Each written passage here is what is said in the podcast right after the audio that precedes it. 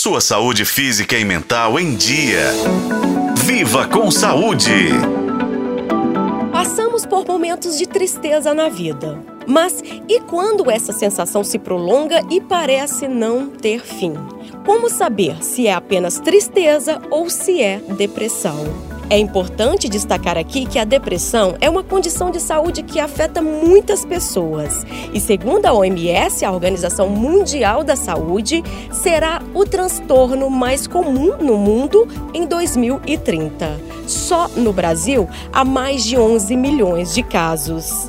No entanto, a diferença entre tristeza e depressão pode ser confusa. Porém, existem alguns sinais que podem nos ajudar com isso, como conta a neuropsicóloga e psicanalista Leninha Wagner. O que de fato diferencia é a duração e a intensidade desses sentimentos negativos. A tristeza profunda costuma ser uma resposta a um evento específico, como uma perda, uma decepção, um momento difícil na vida. Já a depressão, ela é persistente e pode perdurar por meses e até anos, afetando significativamente o nosso bem-estar emocional e a nossa capacidade de desfrutar a vida. A depressão também vem acompanhada de outros sintomas, como perda de interesse por atividades que costumavam ser prazerosas, mudanças no apetite e no sono, cansaço constante, sentimentos de culpa e desesperança, dificuldade de concentração e ainda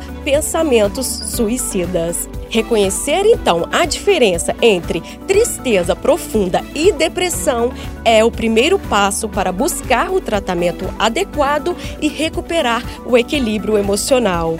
Caso receba o diagnóstico de depressão, vale lembrar que você não precisa enfrentar a doença sozinho.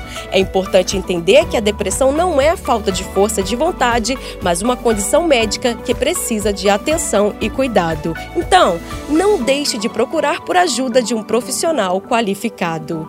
Eu sou Nubia Oliveira e este foi o podcast Viva com Saúde. Acompanhe pelos tocadores de podcast e na FM O Tempo.